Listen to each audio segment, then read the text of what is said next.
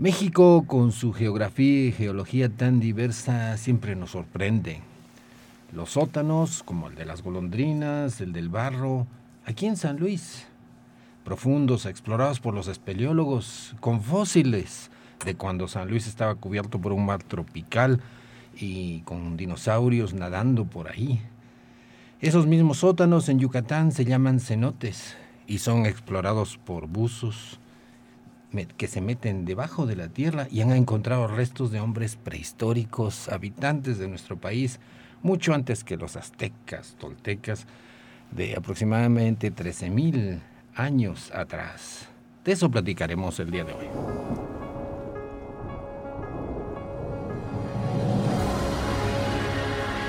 Radio Universidad presenta El espíritu de las montañas. Un viaje al centro de la Tierra y al pasado geológico de San Luis Potosí y México. En la conducción, Jessica Mena y Cristian del Carpio.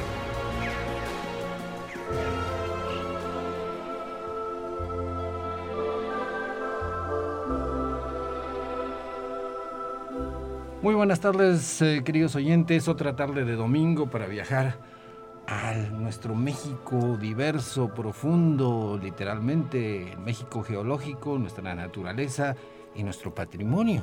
México en su naturaleza y geología es nuestro patrimonio, aunque no parezca así.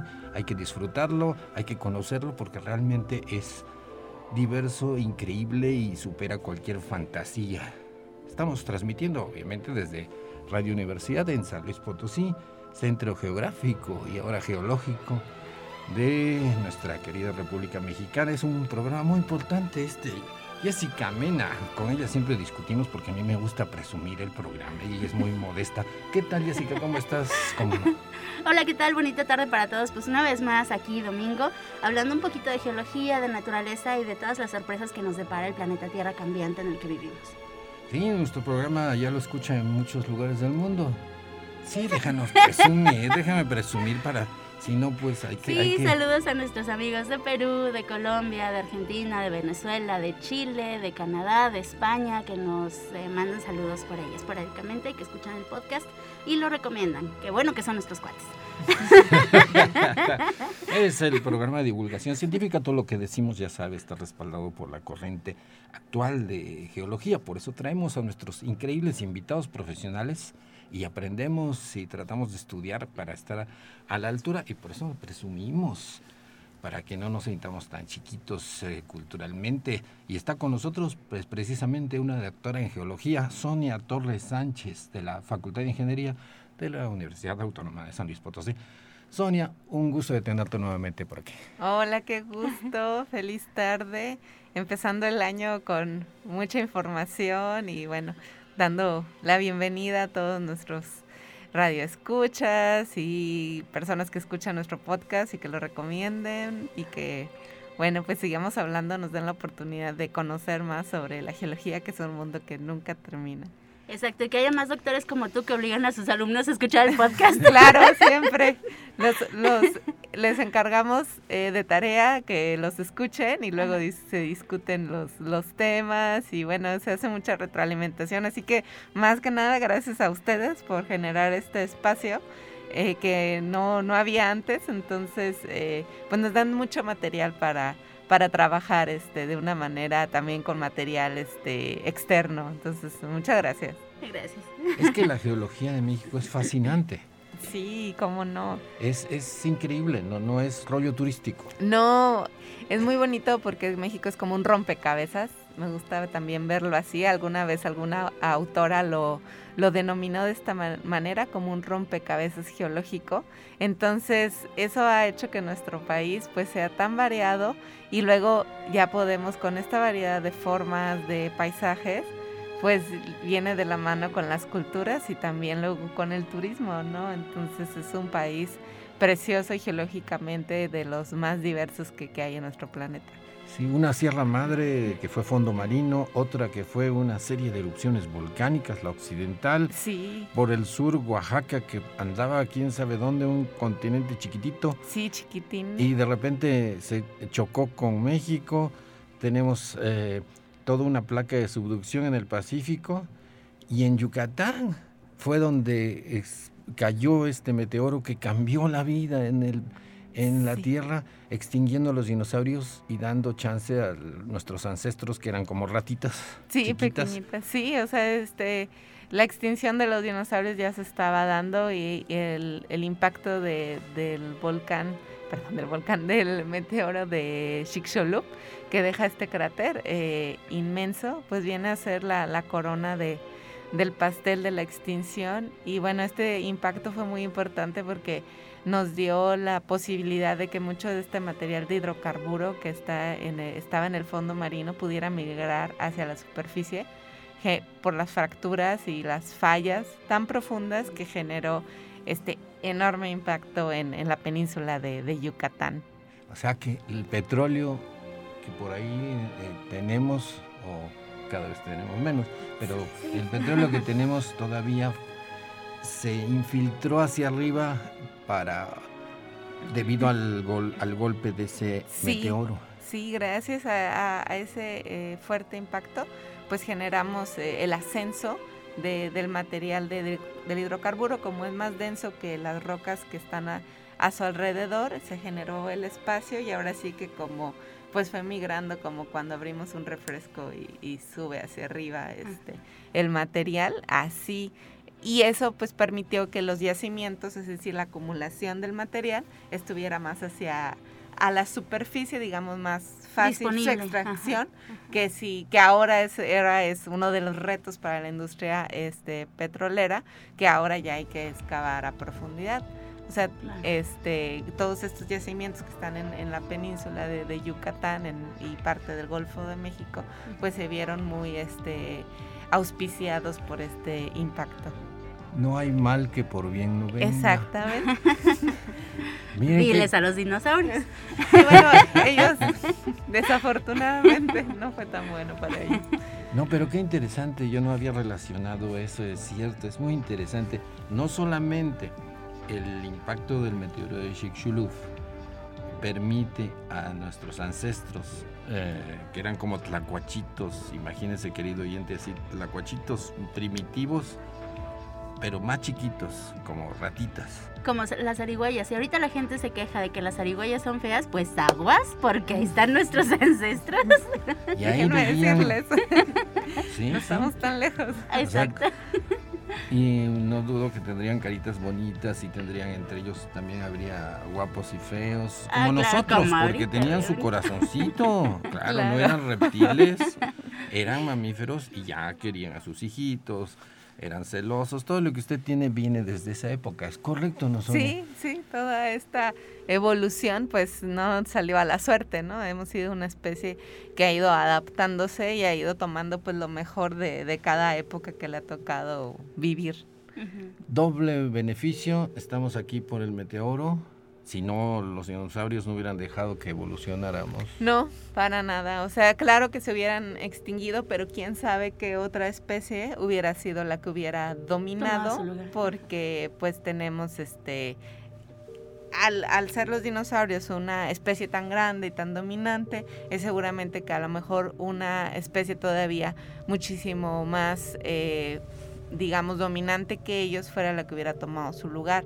Y como se vino una catástrofe bajo condiciones muy adversas, cambios en la temperatura del planeta, en la atmósfera, este, no había un crecimiento de, vegetación por el polvo del meteorito que cubrió toda la, atmósfera del planeta, evitando que los rayos del sol este, pues llegaran a la superficie, las plantas pues ya no podían generar su proceso natural de fotosíntesis, entonces la vegetación era como muy, muy, muy nula y pequeñita, y es por eso que estos mamíferos chiquititos que ya andaban por ahí este, merodeando en, en, el mundo de, de, los dinosaurios, pues dijeron, de aquí somos para evolucionar y, y pues hoy en día pues fuimos pasando de estas pequeñitas especies hasta grandes mamíferos, este, ah, como había gigantescos, este, por ejemplo, estos perezosos, eh, había una especies, por ejemplo, de caballos este, muy pequeñitos, que fueron evolucionando un poquito ya más grandes y cositas así, deditos, cosas bonitas y muy,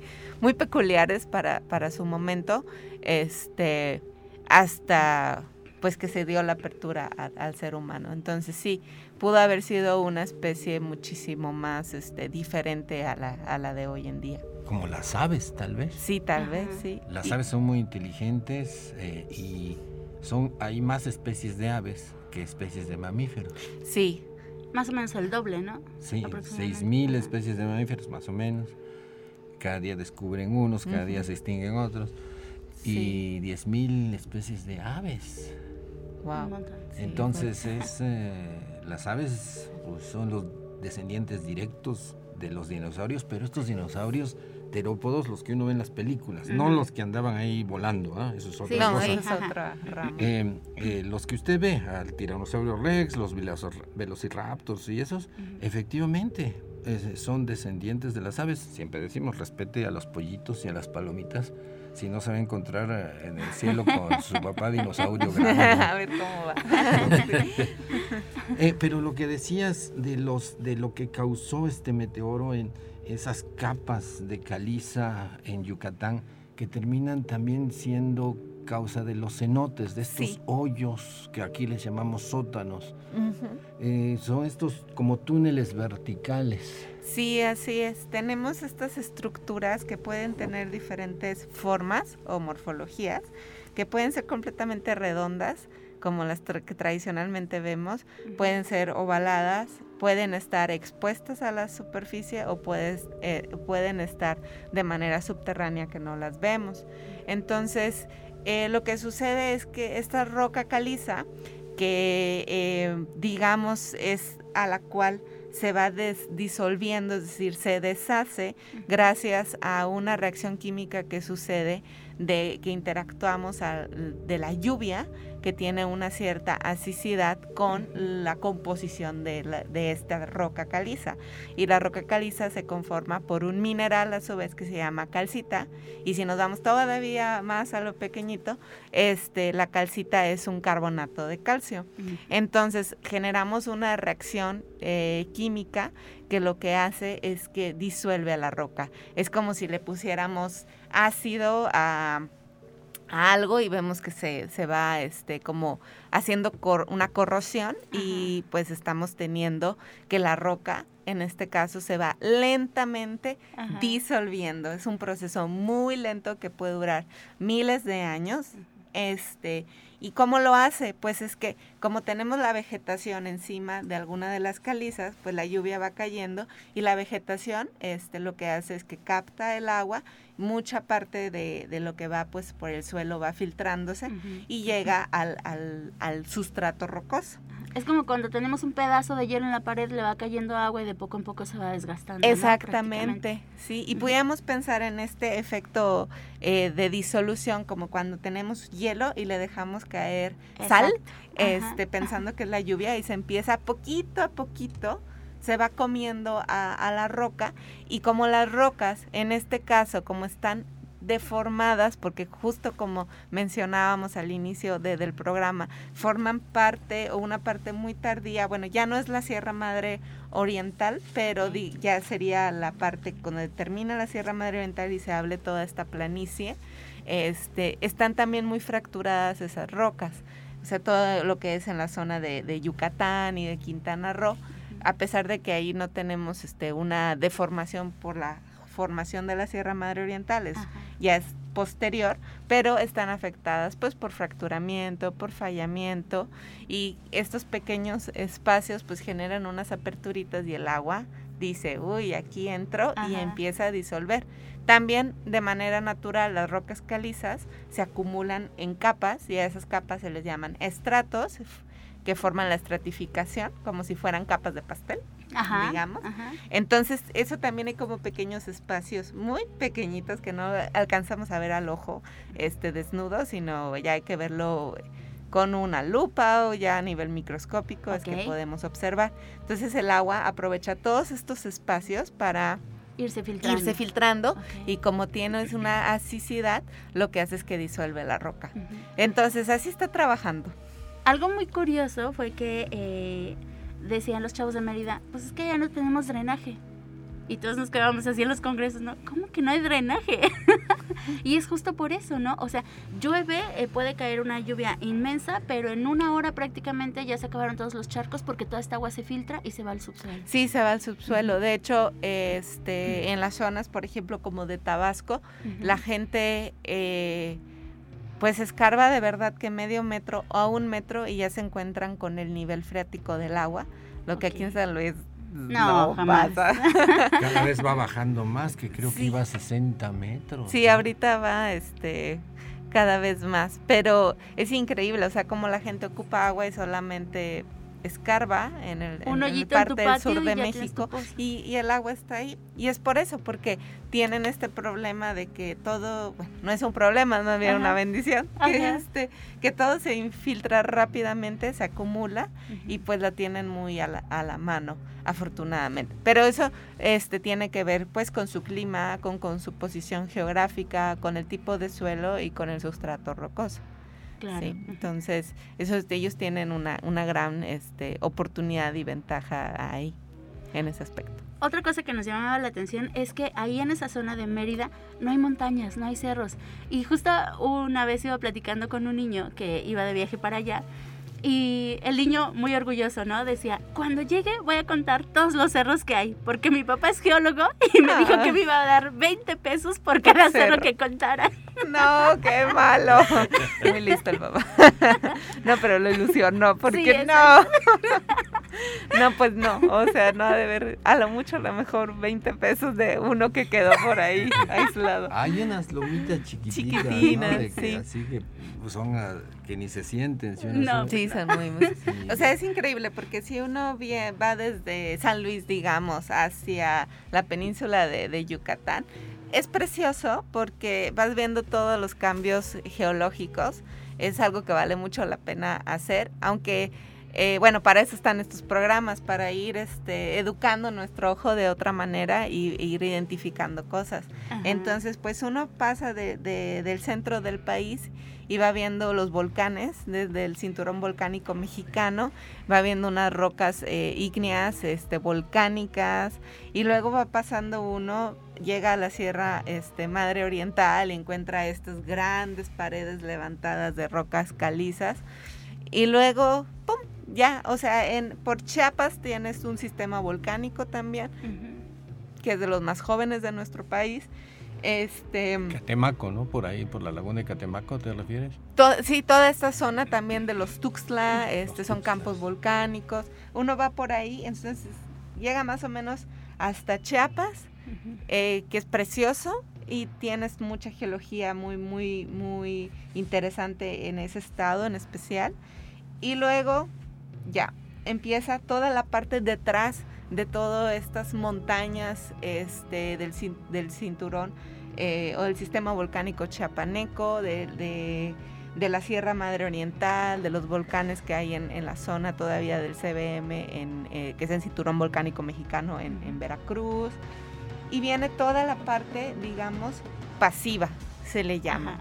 Eh, geológicamente. ¿Por qué pasiva? Porque ya no tienes una actividad tectónica tan marcada como lo haces delante de todas estas estructuras que acabamos de mencionar. Entonces, allá lo que sucede es que como tenemos estas estructuras muy grandes, tenemos todo el depósito, todo lo que se erosiona por acción del viento, de la lluvia, de todos los procesos climáticos, va a dar hacia la península de Yucatán, Veracruz, Campeche, todas estas zonas. Y entonces formamos encima de estas calizas gigantes, este, paquetes gigantes de, caliza, pues tenemos una cubierta de rocas sedimentarias, este, como arenas, lutitas, que se depositan. Y eso, pues, este, da una planicie casi perfecta, ¿no? Ajá. O sea, te puedes ir caminando hasta la costa y hasta el Golfo de México si qui- quisieras seguir. y en que- bicicleta no te vas a cansar porque no hay No hay pendientes, ni subidas, ni nada. Lo que decíamos, hay la anécdota que cuando le preguntaron a Hernán Cortés, cuando fue a dar cuentas allá a México a ver si le tocaba algo, Em, y le preguntan cómo es México, bueno, cómo es la Nueva España. Y él agarra un papel, lo arruga, lo arruga y después lo pone en la mesa y dice, así es, lleno de montañas. Llenísimo de montañas, sí, claro. Eh, especialmente, por ejemplo, no sabía por dónde entrar, la verdad, porque eh, tratan de entrar por una zona que está selvática, montañosa, y pues no pueden, no pueden con el calor, no pueden con el clima. Y luego cuando tratan de entrar, este, digamos, más al sur por la zona de, de Tulum, toda esta zona que tiene pues sus fuertes, pues ahí va porque tienen también toda esta geología que tienen estos acantilados este y va además los fuertes. Entonces no no fue fácil sino que encontró como este punto ahí en Veracruz que es más tranquilo digamos este geológicamente hablando que tiene la, la pues la playa y pudieron desembarcar porque de verdad por por la zona de, Yucatán y de Quintana Roo no se le no iba no lo iba a poder hacer porque ahí estaban este pues defendiendo muy bien y aparte este las embarcaciones no podían eh, detenerse porque tenías todo este sistema marino muy fuerte entonces chocaban y pues tenían destrucción de sus de sus nave de sus naves no sí fue Cristóbal Colón se quedó varado en un arrecife de coral. Además, justo eso. Y, hubiera sido muy diferente la historia, ¿no? Como un detallito afecta todo. Todo es tan, es, uno mueve un grano de arena y sí, eh, si, no, si no hubieran descubierto que acá por Veracruz estaba más fácil, sí, o sea, los bancos de, de arrecifes no los dejaban, la, los, todas estas rocas aquí este, tampoco los dejaban y además como mencionaba, pues estaban defendiendo con sus fuertes bien organizados que tenían de muchísimo tiempo. Entonces realmente nuestros antepasados prehispánicos, ellos sabían lo que hacían, ¿no? Eran muy conscientes y defendían sus, sus ciudades. Sí, pues estaban en su territorio, lo claro perfectamente. Sí. otra cultura además eh, de conservación ecológica más adaptada a su medio. ¿no? Sí la población que tenían los aztecas en Tenochtitlán era increíble. Y a base de chinampas, haber adaptado este cultivo como en balsitas de, tierra, en, cuadritos, y tener pues un paraíso realmente. Los españoles se quedaron asombrados. Y después vienen y mucha agua y la desecan. Y hacen un caos que hasta ahora sí. Sí, que hasta ahora sí. Qué, qué terrible estar fuera del concepto del criterio de la naturaleza. De la naturaleza, de estar en el, en el lado eh, sustentable, apoyando lo que es lo natural, o sea, solamente tomando lo necesario y pues este... Sin devastar. Sin devastar. Y los, los, entonces, los cenotes y los sótanos, los cenotes de Yucatán y los sótanos que tenemos aquí por Aquismón, son prácticamente el mismo origen. Son muy similares los orígenes de este tipo de estructuras, se van dando de la misma manera, solamente que puede ir variando eh, el tipo de roca a la que se va disolviendo, pero generalmente se tiende a dar mucho en este tipo de rocas. Eh, entonces, estamos, lo que sucede es que, ya no terminamos la historia, es que vienes disolviendo, disolviendo, disolviendo, y llega un momento en que se vuelve tan inestable ese techo que se colapsa. Ah, y es cuando podemos ver si existe eh, el, río subterráneo o el nivel freático del agua por ahí, entonces podemos ver estos espejos de agua.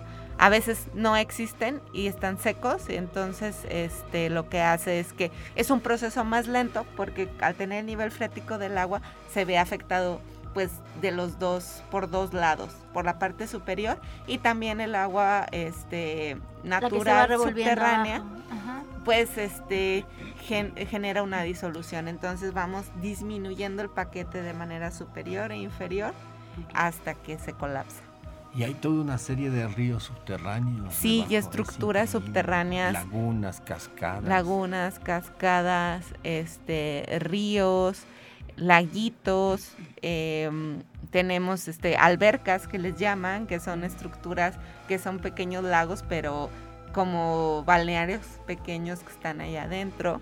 Y la disolución genera estructuras muy impresionantes que vemos en las cuevas, que son las eh, estalactitas y estalagmitas, por ejemplo, las más famosas, pero pues se llegan a formar incluso puentes subterráneos, se llegan a formar columnas cuando se unen las estalactitas y estalagmitas.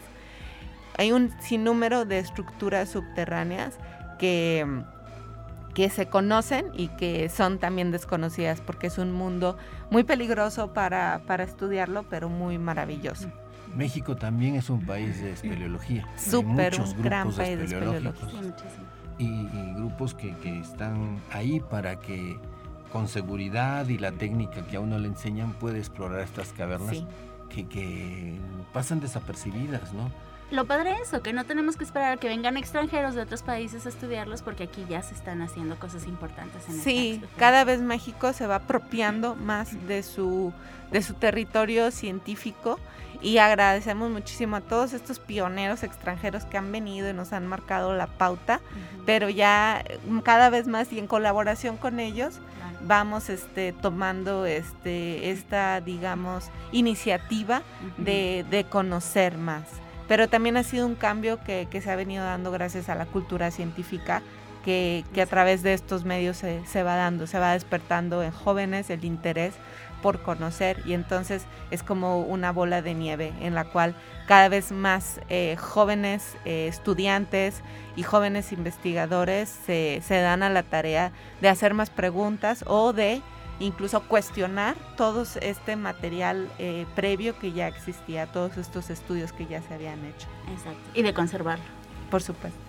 Nos vamos a ir a un corte. Estamos platicando con la doctora en geología Sonia Torres Sánchez.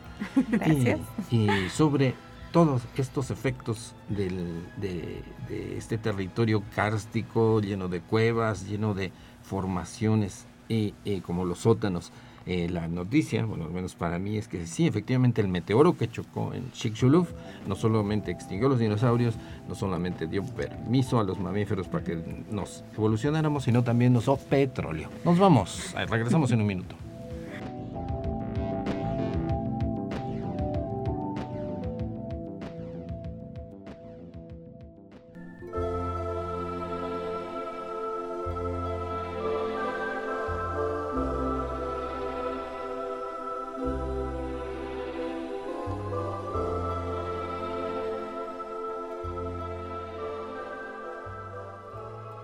Estamos de regreso en su programa El Espíritu de las Montañas. Estamos hablando precisamente de estas montañas llamadas formaciones calizas, representadas entre muchas otras por la Sierra Madre Oriental, esa roca blanca que usted mientras va en la carretera la ve, que pareciera que tiene tabiquitos, así es, tabicotes, en estratos muy formaditas, donde ocurren los sótanos que exploramos. A mí me ha tocado explorar el sótano de las golondrinas, maravillosa experiencia.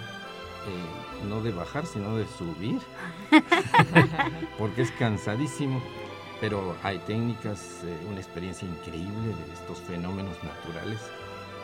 Qué, bárbaro, nunca, uno nunca lo olvidará. Son experiencias de vida. Y también en Yucatán, estos cenotes que están inundados eh, que son los, los cenotes, ¿no? Con agua. Con agua, sí. Eh, ¿Por qué tienen agua y por qué han encontrado adentro eh, fogatas de hace miles de años? También han encontrado en estos cenotes, además de todas las maravillas que hay, pero que vivía gente en el fondo de ellos hace miles de años, porque han encontrado hasta restos humanos, eh, prueba de que la gente se refugiaba en esos lugares. Sí, bueno, esto pueden ser eh, variaciones a través del tiempo de cómo el agua se va comportando. Es muy probable que posteriormente a, que estos eh, habitantes hayan estado ocupando esta zona, pues se haya inundado con el agua subterránea y es por eso que quedan ahí sus restos. No, no quiere decir que se hayan ahí perecido este, mientras estaban en, en su fogata o en su convivencia, sino más bien de que fueron abandonando las, las zonas conforme también iba variando la habitabilidad de, de, las zonas o muy posiblemente solamente dejan las cosas y se van y pues este encuentran ahí estos estos remanentes ahora en el agua porque estamos teniendo que va subiendo el nivel freático del agua y estas cavernas que en algún momento pues fungían como algún refugio, pues simplemente se ven inundadas. ¿Y por qué se da esta subida del nivel del agua? Bueno, pues tenemos las variaciones de, de, que viene siendo de la infiltración, la cantidad de infiltración del agua, es como que digamos este como una balanza, ¿no? Entonces sube el sube el agua porque estamos teniendo mucha más infiltración que, que hace cientos o, o miles de años. Hay este este atractivo turístico en Belice que lo anuncian por todas partes, el gran agujero azul y simplemente es que este cenote está cubierto por el mar. Ah, sí. Y entonces se ve pues impresionante desde un dron o desde un helicóptero o avión. Pues se ve así como un pozo dentro del mismo mar. Y al final no es más que otro cenote, solo que está sumergido. Exacto, sí. Digamos que estaba pues el cenote y como es muy profundo, es que se ve esta tonalidad este, en algunos de ellos como más oscuras. Ajá. Sí. Este, entonces lo que pasa es que pues el agua marina pues inundó y quedó esa, pues quedó digamos como que esa agua, este, digamos atrapada y como le tiene gran, repito, gran profundidad se ve de diferente color y también de temperatura, va a estar un poquito más frío ahí que, que en el agua alrededor. Pero según esto, Richard Branson, el millonario este, eh, montó una expedición eh, yo creo que es, simplemente va a encontrar lo mismo que en cualquier cenote. De sí, va, va, a encontrar seguramente la fauna eh, que se da por, por los cenotes, se va a encontrar pues con eh, las estructuras muy similares. Este, y pues es eso, es un cenote que estaba por ahí y se vio invadido por el, el agua marina porque pues va cambiando el nivel del mar, va aumentando, va disminuyendo, conforme van cambiando los ciclos del planeta. Ah, claro, las glaciaciones. Sí. Sí, cierto, hay, hay, que comentar eso, de que hace, pues ya, em, ya sabemos que hubo varios periodos glaciales recientes, porque no confundirlos con los de hace 700 millones de años, 600 millones de años, sino recientes, estamos hablando de 2 millones y medio de años, comienza a congelarse y todo lo que pasa. Y nuestros, eh, nuestros ancestros por ahí andan, siempre, siempre. Yo digo, hay que hablar de nuestros ancestros. En el África, saliendo del África, el hombre neandertal ahí, que, que, tenía capacidad, esa nariz larga, sí, sí, para filtrar el aire, para calentar el aire que entraba y demás. Y han descubierto de que nosotros tenemos cierto porcentaje de DNA que tiene el hombre neandertal. Somos parte neandertal, comprobadísimo. Entonces, pues, eh, no, no, quiere decir que simplemente una especie extinguió la otra, sino que por ahí hubo... Mezclas, sí, para todos los que son racistas y demás, pues hubo mezclas todo el tiempo entre los homos. sí. sí, homo neandertalenses y homo sapiens tuvieron sus aventuras, la carne es débil, y qué bueno, ¿no? Qué bueno que no pelearon, sino ahora sí. Sí, más bien se unieron. Se unieron y tuvieron hijitos viables. En y finalmente, como en todas las especies, eso da la variedad genética que te permite sobrevivir. claro, sí, porque si todos fuéramos de, de una misma digamos, tendencia, pues, este, no. a veces pues, las mujeres optamos por la partenogénesis porque decimos, ay, cómo dan lata aquellos, pero bueno, es más viable tener, eh, compartir esos genes. Sí. y entonces estos enormes hielos, les hemos hablado en otro programa, enormes hielos de kilómetros de altura que cubrían Canadá, Nueva York, todo eso que ve de Massachusetts, los grandes lagos eran fondo de esos enormes casquetes de hielo. Y había pues también Groenlandia y en los polos y todo por todos lados, bajó el nivel del mar. Bajó el nivel del mar unos 100 metros, o sea que donde era ahora ve playa, pues antes era llanura y, después con un calentamiento gradual del clima se derriten estos glaciares y ya sube el nivel del mar. Eh, es interesante mencionar que sí hubieron los, las llamadas, los llamados diluvios. Ah, claro. Eh, sí hubieron muchas culturas que vivían en, en, las orillas de mares y obviamente si sube 100 metros el nivel del mar, pues quedan sumergidas las leyendas de la Atlántida y todas esas cosas, pues tienen una razón práctica, real, ocurrió como ha ocurrido desgracias a cada rato. Pregúntenle a Chapas hace dos años, quedó igual. Sí, hoy justo estaba viendo una noticia que creo que era en el estado de Tabasco, ya desapareció una, un, un poblado. Sí. Ya no pueden vivir ahí. O sea, ellos estaban muy cerca en la costa. Entonces, en este caso no, es, no está siendo tanto, bueno, sí, tiene que ver el ascenso del nivel del mar porque estamos en una época de, calentamiento em, del planeta este, y además la erosión. Como que viene siendo propiciada también por este incremento del nivel del, mar. Y entonces la verdad es un caso muy muy triste y muy alarmante de que ya prácticamente no existe un poblado por tal cual debido a esto. Y es aquí en nuestro país. Y también vi circular ahí por las noticias que una, no recuerdo ahorita su nombre, pero una isla, este, incluso se va a migrar a ser una isla digital porque ya está completamente siendo inundada. Este, y a la gente la están si es que no ya, sino lentamente la están este, migrando a, a, otro lugar. Es una nación, o sea, es, es, un pequeño este, lugar donde pues ya no existe. Y eh, pues esto es real y yo creo que deberíamos de, de tomar conciencia de nuestras acciones para... Ya no podemos evitar esto. Son ciclos naturales del planeta, eso no lo podemos detener sin embargo, eh, a través de las actividades antropogénicas hemos estado adelantando cosas que iban a suceder y que muy probablemente poco más estas familias pues no tendría por qué haberles tocado en estos momentos, ¿no? Tener que irse de, sus viviendas porque pues ya no pueden vivir por el aumento del nivel del mar. Exacto, se habla de que el cambio climático que hubiéramos tenido más o menos en unos 800 años lo hemos tenido aproximadamente en los últimos 10 años por esta actividad humana, ¿no? Que ha venido acelerando todo.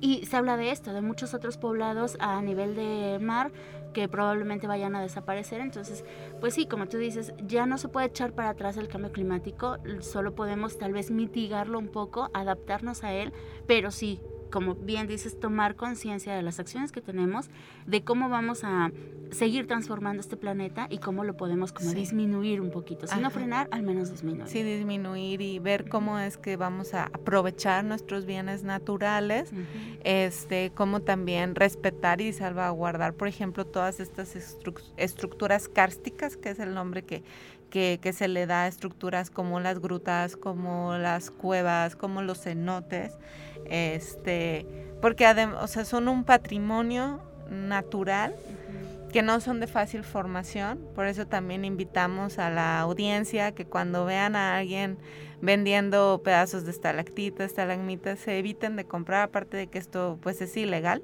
este, pues si dejamos de consumir este tipo de productos eh, o de cuando vamos a visitar algún cenote, alguna cueva, pues tomar algún espécimen o romper este, una estalactita o estalagmita. Estos se tardan cientos a miles de años en formarse a través de, mucha paciencia, gotita tras gotita, y pues estamos dañando nuestro patrimonio. O sea, desde ahí empieza esta cultura eh, y respeto a la naturaleza que si la extrapolamos nos hace que estemos cambiando nuestros hábitos de, vivienda cada día, evitar lo más que se pueda el consumo de plásticos, eh, reutilizar el material, que más podamos, eh, cuidar el agua, que es algo muy, muy importante, o sea, medidas tan pequeñitas como cuando abrimos la regadera, juntar esa agua que mientras se pone calientita, este, tratar de utilizar el agua que utiliza, eh, que usamos a lavar nuestra ropa, en a lo mejor regar las plantas, que le va muy bien, se vuelven locas las plantas por los por los detergentes que usamos, este el fosfato que, que traen, les encanta y crecen muy bonitas y se los puedo decir de porque mi mamá siempre este regaba una de sus de un árbol de, toronja y bueno qué toronjas tan buenas y qué árbol tan más frondoso. Súper contento él por, por recibir esto. Entonces estas pequeñas acciones este, nos ayudan a cuidar nuestro patrimonio natural. Y es una sería una pena que luego no podamos visitar estos cenotes nadar en nuestros en nuestro en nuestros cenotes que tenemos que hay más de 7000 estructuras identificadas entre Yucatán este y Quintana Roo. Entonces es muy vasto, es un gran este, lugar, lugares donde puedes pues ir a pasar el tiempo, estudiar, conocer la fauna, este, la flora, las estructuras geológicas y pues divertirnos cuidando siempre el lugar y además de que hacemos una inyección económica este directa ahí en, en la zona, ¿no? Y que no te sirve de nada llevarte un pedazo de roca, de la verdad o de ni un espécimen de vida, de nada. De nada. No te sirve, por lo general, pues claro que no tienes el cuidado, se va a morir. Esa roca no te sirve de nada en tu casa, sirve mucho más ahí para la misma estructura, para darle vida, para lo hermoso que son estas estructuras. ¿Quieres recuerdos? Toma muchas fotos y con y nada más. Sí, sí los recuerdos son la experiencia, el momento mágico y entre más conoce uno de cuevas, entre más conoce de algo, los momentos se vuelven más memorables e importantes en la vida de cada quien. Eh, muchos extranjeros que vienen eh, estudian muchísimo de México, a veces saben más de las ruinas que uno, la más de las veces. Y porque aprovechan esa, eso de esa experiencia, la experiencia es valiosísima más que llevarse piedritas. Sí, parece inofensivo que tomamos algún fósil, alguna roca este, ¿qué pasa, por ejemplo, si nos arrancamos una estalactita o estalagmita? Se seca. Eso ya es como cortarle una rama a un, a un árbol o cortarle el tronco, una raíz más bien. Mm. Le estamos haciendo ese daño. Eh, y además, en esas estructuras viven muchos microorganismos. Sí, no los vemos y ese de ser horrible, es como si nos tomaran, ¿no? A nosotros. Ajá, un vinieron extraterrestres, se lleva una ciudad. Sí, se lleva toda una población entera este y se mueren. O sea, qué manera tan más violenta de actuar hacia la naturaleza y nosotros no estamos, no somos conscientes porque tal vez no sabemos o no lo imaginamos. Este, y por la travesura o por la curiosidad, pues lo, lo tomamos y pues no. Además de que interrumpimos el ciclo, porque todavía estas estructuras sigue habiendo este, mm, eh, esta, eh, digamos, transminación, como le diríamos, del agua. Y al final, seguramente esa estalactita está formando una estalagmita y se van a juntar y hacer una columna muy probablemente en nuestra vida no la vayamos a ver, pero podríamos invitar a la gente este de que si están curiosa, cada año, cada cinco años, vaya y le tome una foto y ve, véala crecer. Eso sería muchísimo, una actividad muchísimo más satisfactoria que arrancar un pedazo de, de algo. Para, la misma persona, darse cuenta que la geología es dinámica, que una cueva, aunque parece de piedra, está eh, evolucionando. Sí. Y, también la fauna dentro de las cuevas. Sí, eso es, increíble. Los murcielaguitos, ah, los insectos, estos albinos. Es fabulosa la fauna que hay en las cuevas. Sí, y en los cenotes que, la gente no termina de explorar y de conocer la, fauna y, vegetación que, que, tienen ahí abajo, que vive a esas temperaturas, con ese tipo, eh, con agua dulce y que además este, viven sin luz. Entonces eso es algo muy, muy importante. Mejor los invitamos a que sean científicos Exacto. y que observen eh, con otros ojos y lo compartan. Hagan sus estudios y lo compartan con la sociedad, con los niños, con nuestros abuelitos, con nuestros papás, con nuestros amigos. Es muy interesante este, que aprendamos esto. Cuando vayan a un viaje, les recomendamos que pongan este programa y se puedan este, ir empapando. Y, es algo que a la gente le llama mucho la atención. Cuando uno va por la carretera y les vas contando, mira aquí esto y mira aquí lo otro, tu viaje se hace tan ameno y tan corto. Las carreteras son fascinantes. Sí. En otros países hay libros de geología de las carreteras, porque las carreteras hacen un corte al pastel, por llamarle así, y dejan a la vista estas secciones, estos estratos, y cada estrato tiene su historia. Sí. Hay estratos de arena cuando ahí había puro desierto, hay estratos de caliza cuando era un mar, y así cada estrato en el corte de la carretera tiene su propia historia y sus propios fósiles. Sí, nos cuentan, la roca siempre me gusta decir y los minerales que nos hablan y nos cuentan historias, si observamos detenidamente y si nos abrimos al conocimiento, pues podemos aprender muchísimo de, ellas. y que como dices pueden llegar a ser proyectos familiares y hasta generacionales, ¿no? Exacto. Ajá, sí. entonces am, yo recuerdo una anécdota de cuando Hubble eh, estaba estudiando el proceso de las galaxias, de cómo se movían. Nosotros no vemos el movimiento de una galaxia, pero tomó eh, fotos en una cierta fecha y 20 años después y ahora los astrónomos están tomando fotos 50, 100 años después y se dan cuenta que efectivamente lo que él supuso con esa diferencia de 20 años entre sus fotos se ha podido comprobar. Lo mismo podemos aquí hacer con la geología. La geología es un proceso bastante lento si lo comparamos con nuestra pobre vida Sí. insignificante, pero si hacemos este proyecto educacional de familia y hasta generacional, lo que vio nuestro abuelito de niño lo Sí. podemos comprobar ahora nosotros. Claro, Eh, qué, triste ver el, la- glaciar del Iztaccíhuatl que se está haciendo chiquito, chiquito y ya desapareció y Van solo quedan manchoncitos de, hiel, de Es- nieve.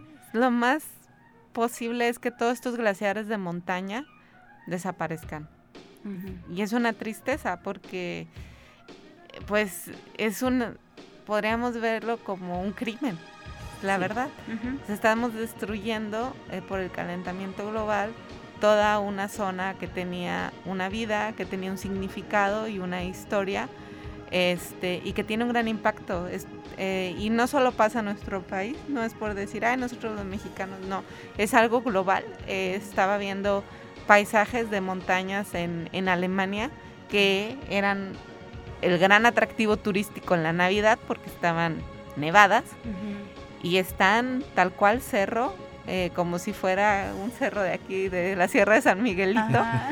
Así, o sea, Pero- no abrieron las, las, los resorts de esquí, no abrieron porque, No hay nieve. pues no hay nieve. Ajá. Ya no hay donde esquiar siquiera. Ajá. Y luego esa agua de los glaciares se derretía y, y irrigaba todo un vallecito. Claro. Con plantitas así, eh, muy, muy de los paisajes suizos, Sí. ¿no? Ujú. Claro, ahora y eso no. lo tenemos en México también, o sea, toda esta zona de, del Iztaccíhuatl en el valle, pues es muy bonito, toda la zona de, del valle alrededor de los volcanes, este que pues fungían como, como este digamos glaciares de montaña, que es el nombre que se les da, ya no están, o sea, este, estos próximos años este, ¿dónde va a estar esa primavera hermosa que, que Claro. luego florece de- después del, Con del las invierno? lagunitas que se hacían que alimentaban toda la fauna y la Sí. flora y todo. y ya. No, la, ya. la famosa región más transparente del, del aire, como escribió el libro este, eh, Carlos Fuentes, ya pues ya no es lo mismo esos paisajes de México cuando se miraban los volcanes, México y sus volcanes atrás. Ya, ya no, ahora solo se ven más casas y cerros pelones. O a veces ni se ven con, con eh, la contaminación. Cuando que se ven. Sí, cuando uno va a la Ciudad de México y dices, ay, hoy vi el popó, qué emoción. Porque tantas veces yo he ido y fue hasta, no sé, no sé qué ves, que, que pude verlo. Ujú. Y digo, Dios mío, esta ciudad siempre está tan contaminada. Y eso es una alerta de que nosotros no vayamos a evolucionar con este tipo de, contaminación y también que ellos pues bajen sus, sus índices de smog que perjudica muchísimo a la salud.